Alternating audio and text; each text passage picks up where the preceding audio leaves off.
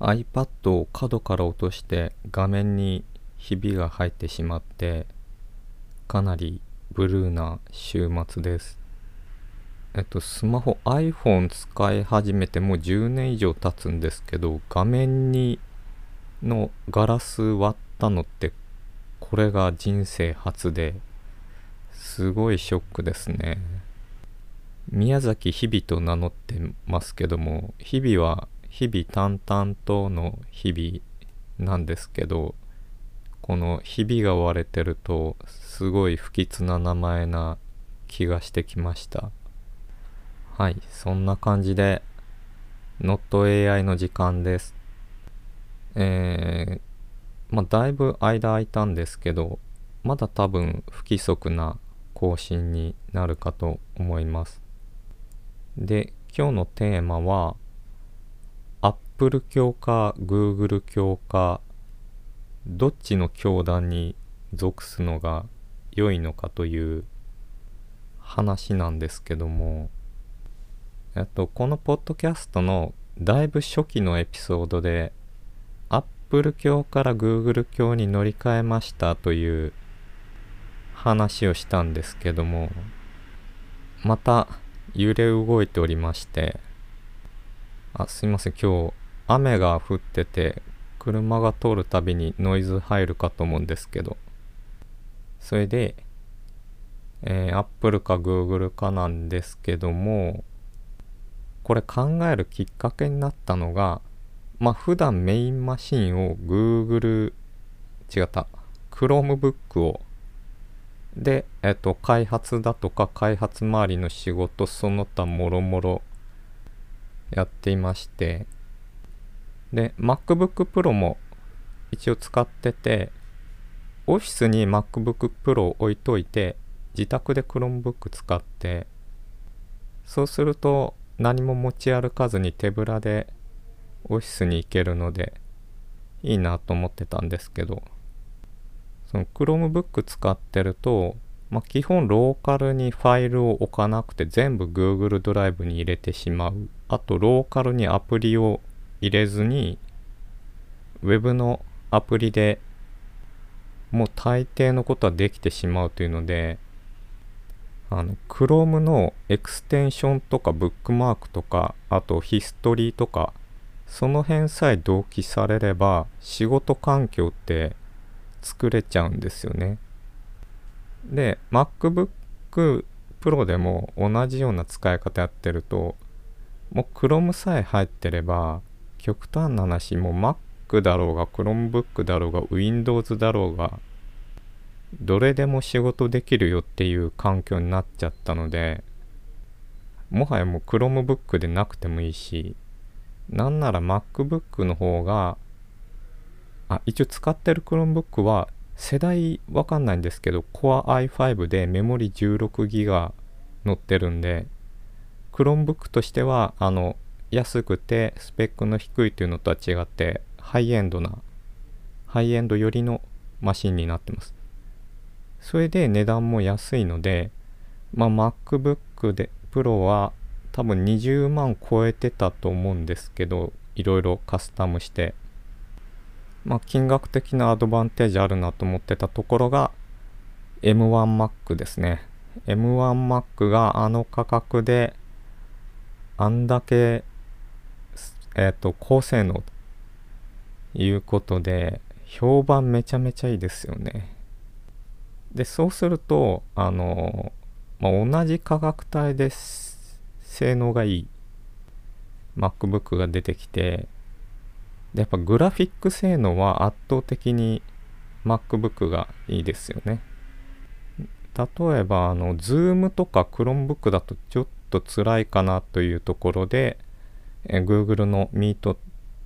を普段使ってるんですけども、まあ、MacBook だったら Zoom でも全然問題なくて。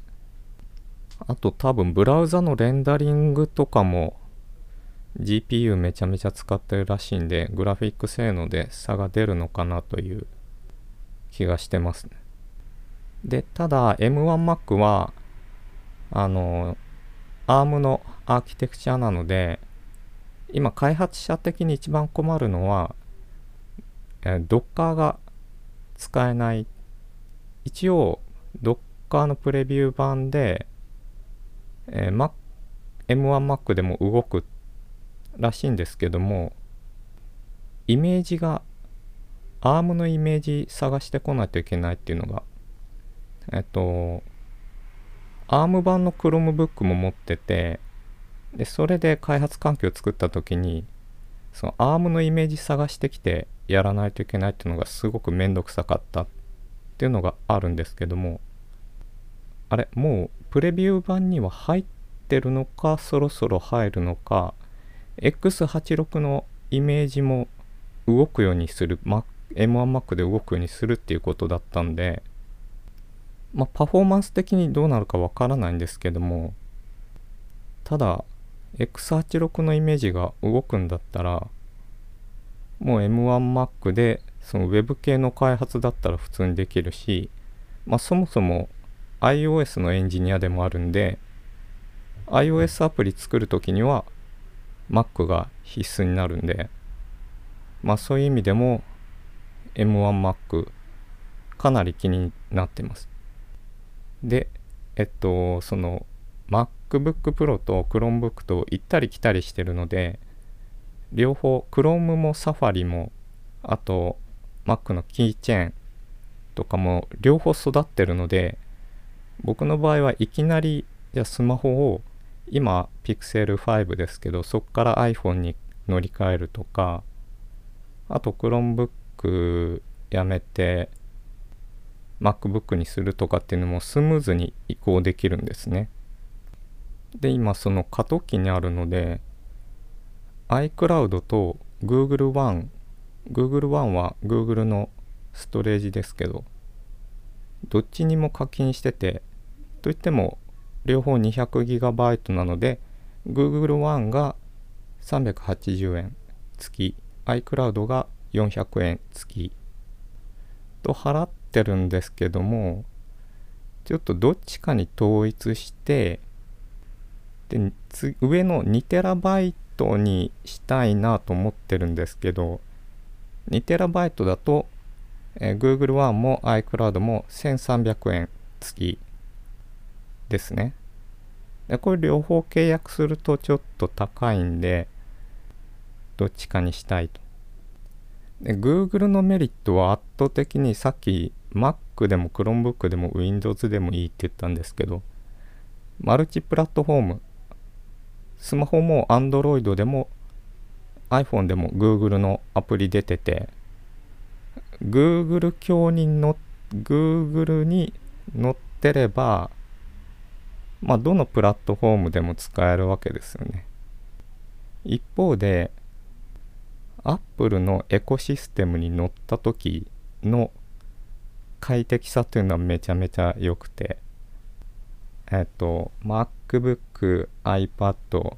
iPhone それに加えて